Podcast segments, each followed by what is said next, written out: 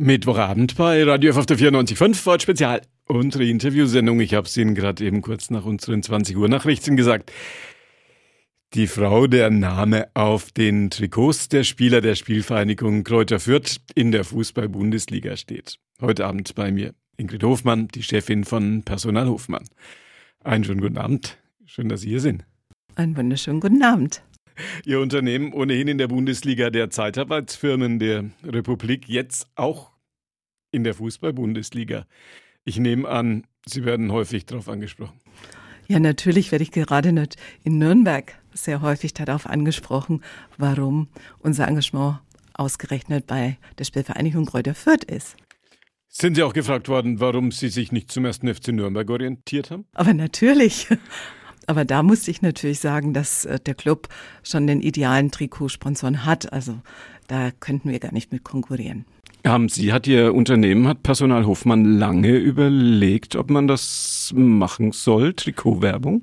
Ja, also ich habe sehr lange überlegt und ich war auch noch, als mich damals der Herr Haag zu einem Gespräch eingeladen hatte, war ich überzeugt, dass ich sowas niemals tun würde, äh, weil ich finde, diese, diese öffentliche Wahrnehmung fand ich damals schon außerordentlich und da war ich doch ein bisschen zurückhaltender. Hat er das gut verkauft, Helmut Hack? Ja, das kann man tatsächlich so, so sagen. Und es war ja so, man hatte ja ganz viele Jahre einen Sponsoren, einen langjährigen Sponsoren, der dann äh, die äh, Verträge. Ergo war das der Ergo direkt, ja. Genau, der die Verträge dann gekündigt hatte. Und ich konnte also ahnen, was dieses Gespräch bezwecken sollte. Und im Grunde war ich wirklich felsenfest überzeugt, dass ich das nicht machen würde. Aber dann war es so, dass damals auch schon Herr Schwiewagner bei der Präsentation, er hat ja einen Satz gesagt. Und das hat mich dann nicht in Ruhe gelassen. Das heißt, ich bin dann nach Hause gefahren und sage, nein, werde nicht Trikotsponsor.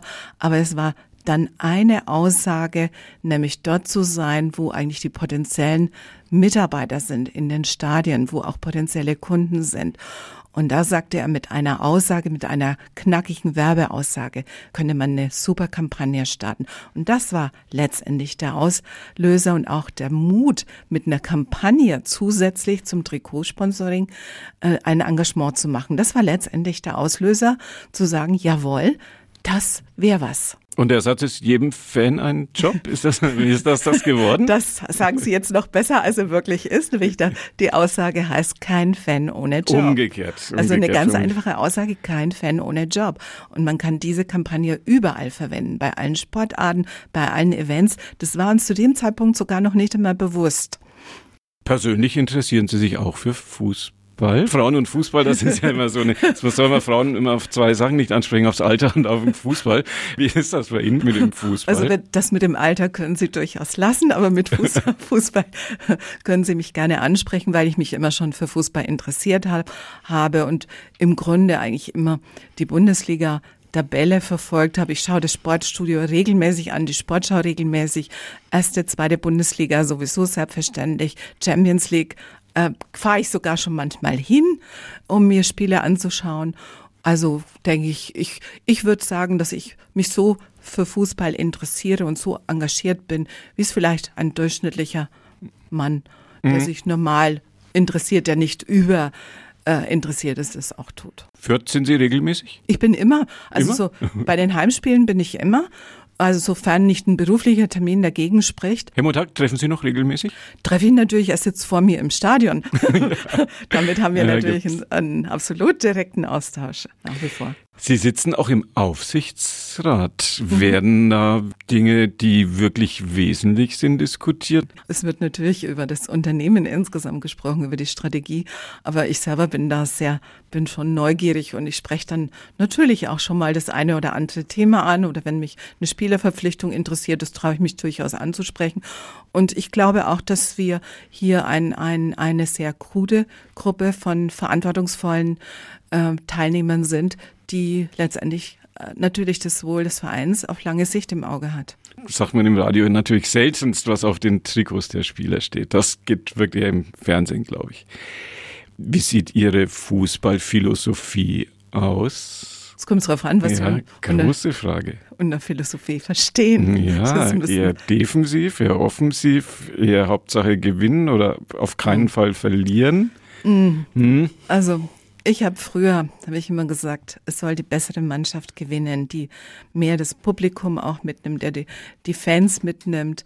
Inzwischen stelle ich da ein bisschen Charakterschwäche bei mir fest. Und das hat sich aber wirklich erst in den letzten Jahren, seit wir engagiert, sehr engagiert bei Kräuter 14 manifestiert. Das heißt, manchmal ist mir ganz einfach egal. Hauptsache, sie haben die drei Punkte. egal ob offensiv oder defensiv. Wobei mir natürlich offensiv. Doch eher logisch. offensiv. Ja, ja. ja nicht so, nix, nein, nix Catenaccio. Äh, nein, also es ist mir lieber, aber manchmal sage ich, Hauptsache die drei Punkte sind's.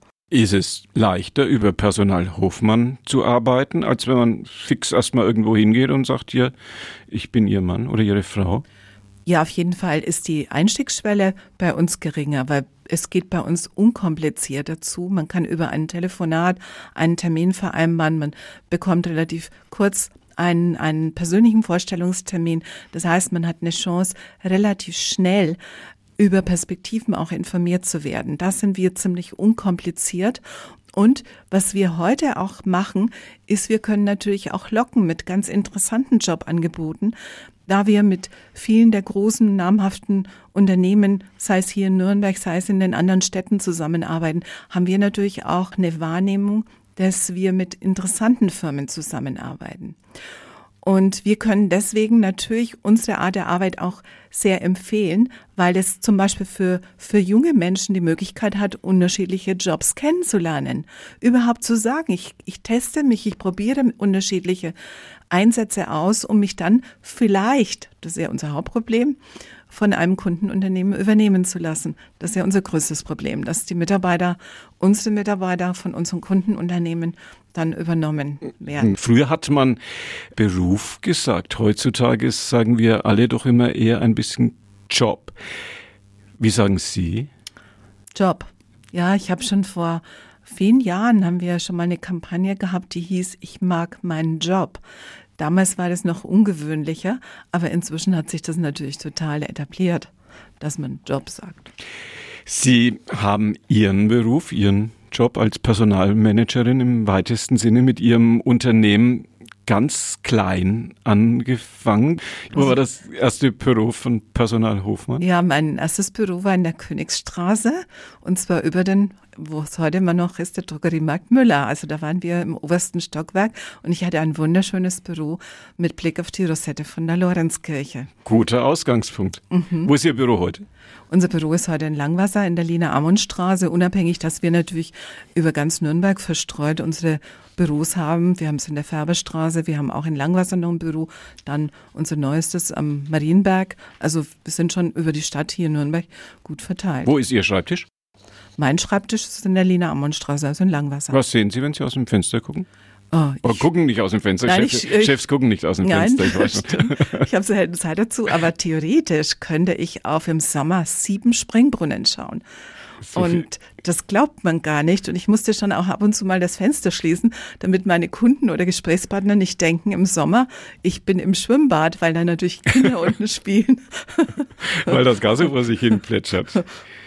Sie sind ein Kind der fränkischen Schweiz. Mhm aus Hildbolstein. Das ist das mit dem T noch in der Mitte drin, auf der W2, wenn man Richtung Pegnitz. Hatten die. Ja, genau. wenn man Richtung Pegnitz Bayreuth hochfährt, ein Burg noch mitten im Ort, glaube ich, mhm. sind auf dem Hof groß geworden. Was ist aus dem Bauernhof in Hildbolstein der Hofmanns geworden? Ja, also diesen Bauernhof habe ich inzwischen wieder, muss man sagen. Es war ursprünglich vorgesehen, dass ihn meine Schwester übernimmt. Und dann gab es aber dann doch, als mein Vater verstorben ist, die Entscheidung, dass ich den Hof übernehme. Und äh, der allerdings sind die, ist das Grünland alles verpachtet. Und aber den Wald, die Wälder hm. bewirtschaften wir selber. Und haben Sie in Hildburtstein auch schon Fußballspiele geguckt? Ja, natürlich. Immer mal wieder zwischendurch. Und wir haben ja hier in Hildburtstein ist ja der kleine HSV, der heißt ja auch so, Hilbertsteiner Sportverein, aber man sagt da in der Region immer der kleine HSV. Ich will nicht gegen St. Pauli, sondern gegen Oberzubach. Richtig, Fort Eckental. Ja, stimmt's, dass in bei Ihnen um die Ecke auch Rio Reiser und Nena Schallplatten aufgenommen haben, dass es in Hildbolstein mhm. so ganz gefragte Tonstudios auch noch gab? Ja, das war das äh, von Post, das, äh, das Plattenstudio, das ist in Hildbolstein. Und ich kenne es allerdings noch in der Vorzeit davor. Da war das nämlich ein Tanzlokal. Sind Sie als und, junges Mädchen hingegangen? Und äh, ja, weil meine meiner Freundin, meiner damaligen Freundin, hat das gehört und dadurch konnten wir uns schon früher, als es vielleicht erlaubt war, äh, einschleichen. Später ähm, sind dort erfolgreiche Musikproduktionen für den deutschen Markt entstanden. Ja, stimmt. Sie wollten dann der Blick sozusagen aus Hilpoltstein raus ging dann ganz weit in die Ferne. Sie wollten Managerin einer Orchideenplantage werden, habe ich gelesen. Stimmt, war das ein realistischer Berufswunsch? Er war sehr realistisch, weil ich ab dem Alter von zwölf Jahren habe ich diesen diesen Wunsch äh, gehabt und auch entsprechend geäußert. Also meine Familie war total darauf eingestellt, dass ich alles darauf ausrichte, um nach Südafrika zu gehen. Und ich persönlich habe auch mir eine Ausbildungsstelle gesucht, die hätte irgendwo in Deutschland sein können, war aber dann zufällig bei Florimex in Nürnberg, wo man mir angeboten hat, nach meiner Ausbildung dann zu einer Tochtergesellschaft nach Südafrika zu gehen. Und das war der entscheidende Grund, warum ich gesagt habe, ich gehe nach Nürnberg und ich gehe dann nach Südafrika. Als es dann soweit war, meine Ausbildung beendet war, waren aber dann die Rassenunruhen in Südafrika, die es nicht möglich machten, da als weiße Frau auf eine Plantage zu gehen. Das wäre nicht möglich gewesen. Und da musste ich mich, und das war schon ein bisschen mehr ein Einschnitt, wenn man sein, seine ganze Jugend und so drauf ausrichtet, äh, dann was anders suchen zu müssen. Das war für mich schon eine Veränderung. Und Orchideenplantagen jetzt sonst wo auch geben Ja, aber können. das war ja nicht das Ziel. Es war nicht das Ziel. Ich hätte ja auch in der Maschinenfabrik gearbeitet. Also das Ziel war Südafrika.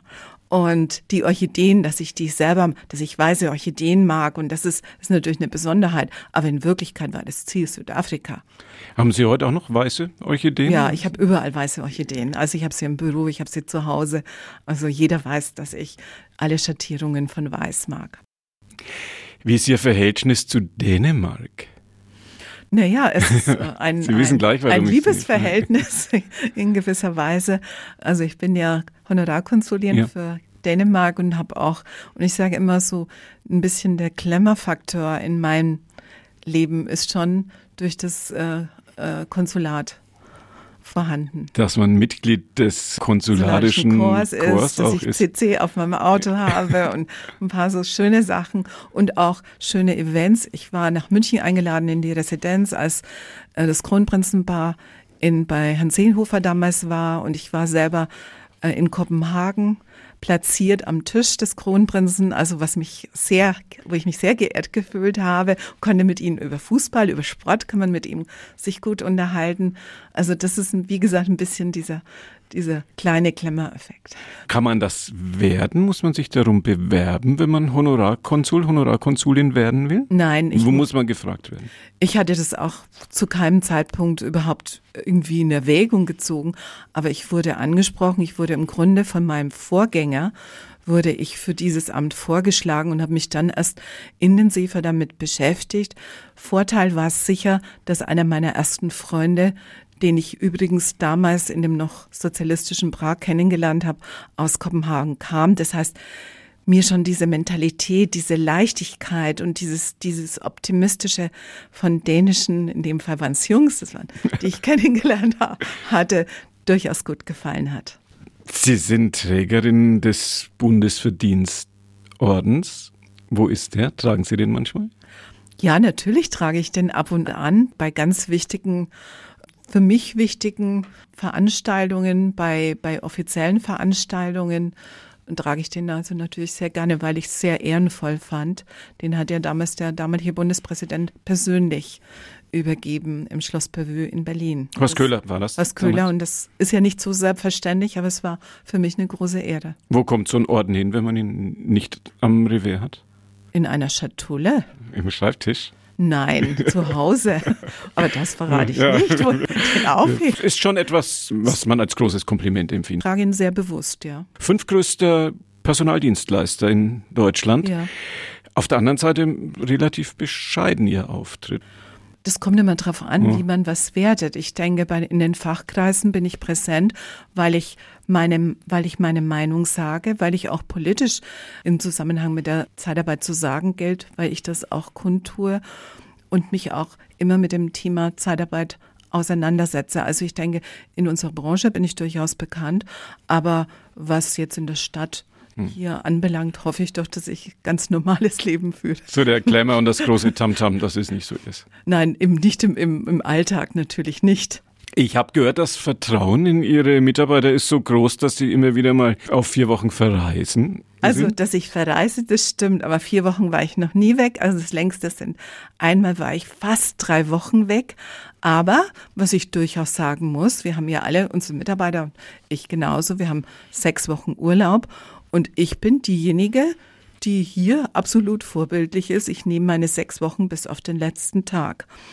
Und meine Mitarbeiter wissen aber, dass ich immer besondere Urlaube mache, dass ich mich A nie melde von unterwegs. Also ich bin kein Vorgesetzter, der dann meint, der muss dann ständig anrufen. Zum Teil sind aber auch meine Touren so unwegsam, dass es gar nicht möglich ist, dass ich mich da laufend melden würde. Und wenn ich das sagen darf, ich glaube, meine Mitarbeiter wären viel beunruhigter, wenn ich sage, was ich auch manchmal mache, ich gehe nach Mallorca. Aber da habe ich natürlich ganz viele Ideen. Also ich komme dann mit äh, total vielen Ideen zurück. Bin ich auf diesen Abenteuerreisen, bin ich so konzentriert auf das, was ich dort erlebe, äh, dass ich erst wieder mich einfinden muss, wenn ich dann zurückkomme.